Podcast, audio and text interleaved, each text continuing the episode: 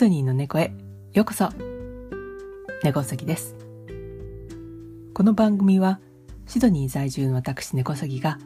気になったことや面白いと思ったことなどを皆さんとお茶をしている気分で話す番組です。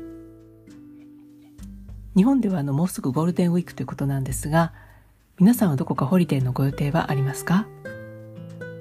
私はあの先週パークスという田舎町に2泊3日のちょっとしたホリデーに行ってきました。パークスという都市名はあの聞いたことないなっていう方がほとんどかと思いますが、ここはあのシドニーから西に約350キロほど行ったところにある小さい田舎町となります。何をしに行ったかというと、パークス天文台の電波望遠鏡を見に行ってきました。これはあの以前の月の羊という回を聞いていただければより詳しくお話をしていますが、この電波望遠鏡はアメリカのアポロ計画の世界中継に大きな役割を果たしたアンテナとなります。NASA がの計画した通りに準備が進まずにアメリカのアンテナがちょうど月の反対側に入ってしまう時に中継するってことになって急遽オーストラリアのパークス天文台が全世界中継に一役買うことになります。ただあのパークスはそれまでとってもいいお天気だったんですがこの中継の日には嵐が訪れてしまいます。電波望遠鏡はの月からの電波を受けるためにアンテナのお皿を月に向けていましたが普段はあの時速35キロぐらいの風が吹くとアンテナを真上に向けてお皿部分が地上に平行になるようにするんですけどもこの中継の日には一時時速100キロもの突風が吹いていました。月からの中継のためアンテナは月の方に向いていたので望遠鏡が破損するかもしれない危機に見舞われます。でもあの当地の天文台のチーフがこのままパラボラアンテナを月に向け続けることを決定します。幸いのその後風はだんだんと収まっていって望遠鏡も破損することなく無事に月からの中継を全世界に流すことができました。この緊迫のストーリーは放題月の羊という映画にもなりました。機会があればぜひこちらも見てください。そういったまあ有名な望遠鏡があるところなので一度行ってみたいなと思っていたんですね。通常のオーストラリアでの旅行は車か飛行機っていうところがまあ普通だと思うんですけども今回はちょっと一度電車で行ってみようということになりました。シドニーからパークスまでは約350キロの距離があります。およそあの東京名古屋間と同じ距離なんですね。東京名古屋であれば新幹線のぞみで約1時間40分ぐらいで着きます。ただあのシドニーとパークスの間には新幹線は当然走っておらずまたあのくねくねとこう曲がった線路が多いこともあって電車で行く場合は約6時間ぐらいかかってしまいます。私があの行った時はまずオレンジという地方都市まで4時間ほど電車で行ってそこからの鉄道会社が運行する接続バスにて2時間ほどかけてパークスに行きました。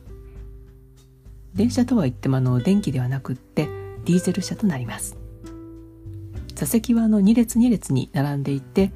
シートの大きさや感じは新幹線の普通車のような感じですね。トイレはなぜかの妙に広くって畳で言えば1畳半ぐらいはあったでしょうか。ワゴン販売はないんですが食事や飲み物を販売するビュッフェがついています。ご飯時になると4つほどのメニューから選んでそのチケットを買って1時間後ぐらいにピックアップするってものがありました。例えばのローストビーフとかカレーなどがありましたね。車窓はあのシドニーの街を抜けると牧草地帯となっていきます。なのであの多くの牛や羊が放牧されているオーストラリアオーストラリアらしい風景を見ることができます。またあの野生のカンガルーも時々いて電車にびっくりしてあのぴょんぴょん跳ねていく様子などが見れてカントリー的な気分を満喫することができます。牛の真っ暗なものや茶色いものや白っぽいものなどいろいろいるんだなと思って見ていました。ようやくパークスに着いたのでその近くにあるあのお店でレンタカーを借りました。やっぱりあのオーストラリアの公共交通機関がも特に地方都市にはないので車がないとどこにも行けないですね。車は必須となります。天文台があるところは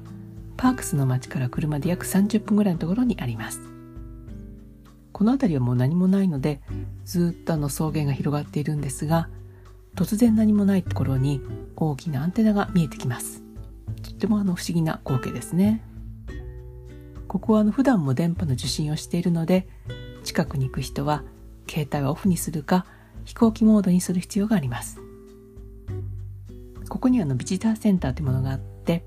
パークス天文台に関する 3D ムービーが見れるところやお土産屋さんなども入っています。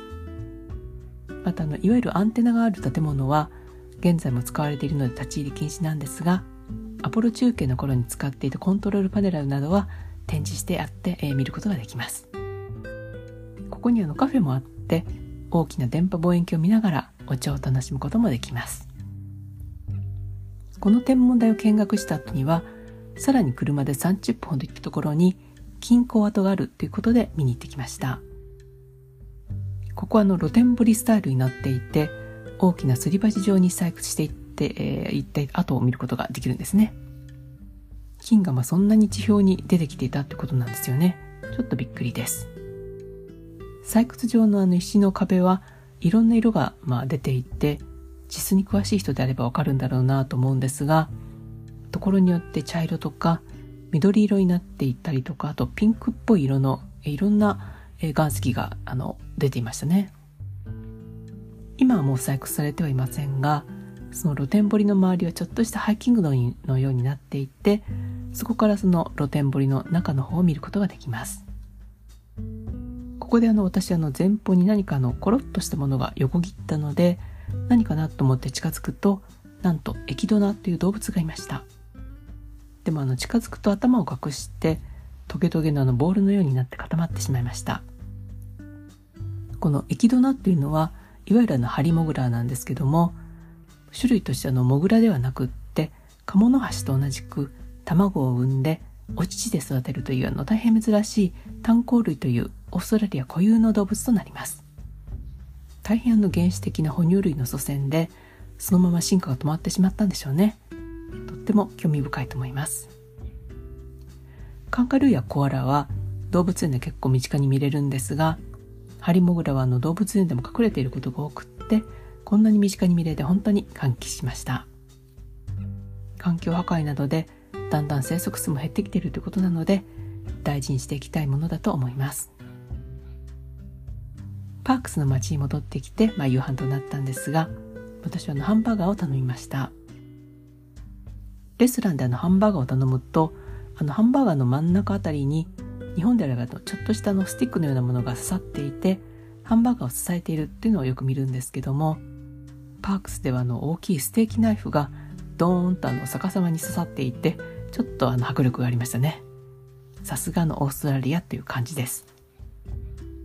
地方都市への旅行は車窓なども含めて都市部では味わえない楽しみがたくさんあります。